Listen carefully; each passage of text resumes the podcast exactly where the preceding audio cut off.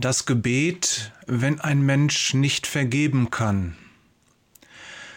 Heute Morgen lese ich die tägliche Andacht von Frank Lauermann, die ist in den Show Notes verlinkt. Und ich weiß sofort, über diese Bibelstelle muss ich heute auch reden. Ich spüre diesen Impuls wegen eines Menschen, der mir sehr nahe steht. Er ist schon alt, doch es fehlt ihm leider vieles von dem, was alte Menschen schön macht. Die auf Lebenserfahrung gegründete Ruhe, der durch Altersweisheit gewonnene Frieden, die durch ich hab das schon tausendmal erlebt gewachsene Gelassenheit. Manchmal bin ich erstaunt, wenn alte Menschen sich über Dinge aufregen, die selbst für mich weiß Gott unfertigen Menschen keine Silbe der Erwähnung mehr wert sind. Oder wenn Dinge sie beunruhigen, die mich auch beunruhigt haben, bevor ich Jesus in mein Leben gelassen habe. Weißt du, was ich meine? Es fühlt sich merkwürdig an, wenn man in einem anderen Menschen plötzlich das eigene, alte Ich aufblitzen sieht wenn man in den Ansichten und dem Verhalten des anderen sich selbst erkennt, sich selbst wie in einem Spiegel sieht, ein Spiegelbild allerdings aus uralten Zeiten, aus Zeiten, die lange vor dem eigenen Glaubensprozess und vor der Bekehrung und Hinwendung zu Jesus liegen. Die Zeit also, als man selbst noch unfrei war. Doch zunächst lasst uns den Bibelvers lesen, um den es heute überhaupt geht. Jesus lädt uns ein, Kommt her zu mir alle, die ihr mühselig und beladen seid, so will ich euch erquicken.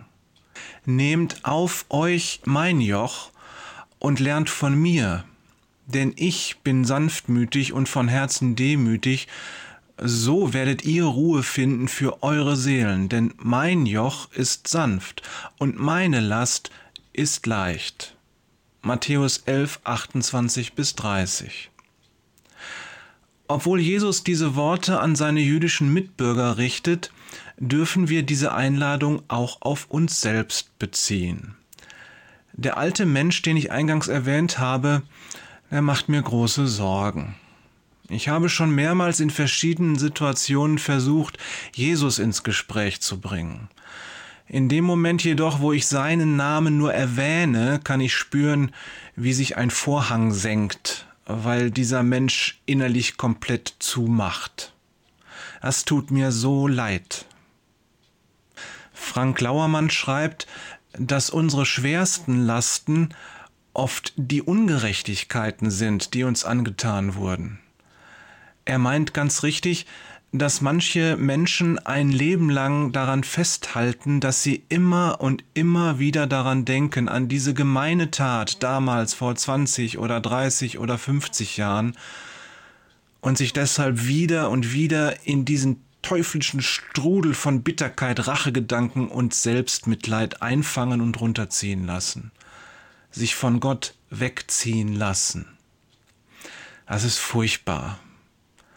Und mir ging heute Morgen auf, dass genau dieses Symptom auch bei meinem Sorgenkind vorhanden ist, sehr deutlich sogar. Es gibt noch andere Baustellen, aber diese hat mir der Herr ganz deutlich gezeigt. Und wenn ich jetzt so darüber nachdenke, dann kann ich nur sagen, das Symptom ist sehr ausgeprägt. Dieser Mensch trägt ein tonnenschweres Joch mit sich herum, mit diesem einen alten Unrecht, das ihm geschehen ist. Dabei bräuchte er es nur abzulegen bei Jesus unterm Kreuz. Was tun? frage ich mich. Beten ist die einzig mögliche Antwort. Ich bete schon lange für diesen Menschen und dass er Jesus in sein Herz lassen möge. Deshalb empfinde ich die Andacht von heute Morgen als eine Art Gebetserhörung. Es ist, als ob der Herr die Tür ein wenig geöffnet hat.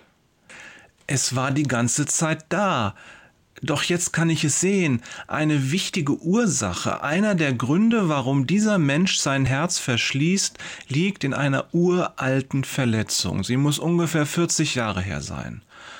Und ich weiß, dass die Person, die für diese Verletzung verantwortlich ist, noch lebt. Ich bitte dich, bete auch du, dass der Herr in dieser Sache weiterwirkt, dass er diese alte Verletzung heilt, dass er eine Beziehung heilt. Diese eine Beziehung, die wie eine schlimme Wunde nicht verheilen will und den Schmerz der Verletzung permanent am Leben erhält und die schließlich den ganzen Körper beeinflusst und ihn krank und anfällig macht. Beziehungen sind es, die Gott besonders wichtig sind, und er will sie erhalten um jeden Preis. Als Adam sündigte, da hat er ihn gerufen, Adam, wo bist du? 1. Mose 3, Vers 9. Gott hat immer gerufen. Im Alten Testament lesen wir wieder und wieder davon.